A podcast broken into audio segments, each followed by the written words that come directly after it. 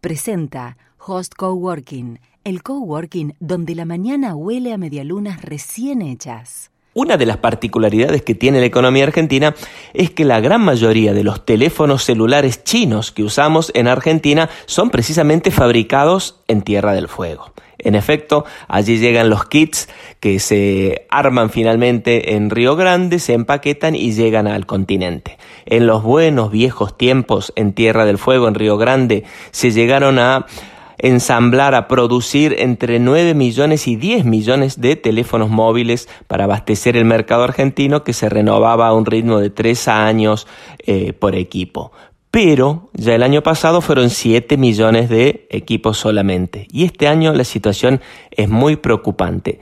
Estamos a punto, dicen los fabricantes, de quedarnos sin stock para el Día del Padre o los días posteriores por la conjunción de dos razones.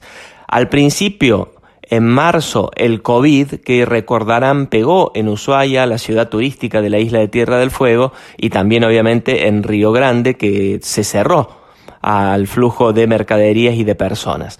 Pero después, más grave aún, fue la resolución 7030 del Banco Central que complica a todos los importadores en la remesa de divisas, en la sacada de divisas al exterior para pagar sus deudas. Así las cosas, de los 7 millones que se fabricaron el año pasado, solo se están fabricando en los cinco primeros meses 1,3 millones. Alertan que podemos quedarnos sin stocks de celulares precisamente por el Día del Padre o en los días previos al Día del Padre y la producción de celulares que el año pasado fue de 7 millones, este año quizás con suerte y viento a favor supere los 3 millones de unidades. Una mala noticia que viene desde la productiva Río Grande al sur del país.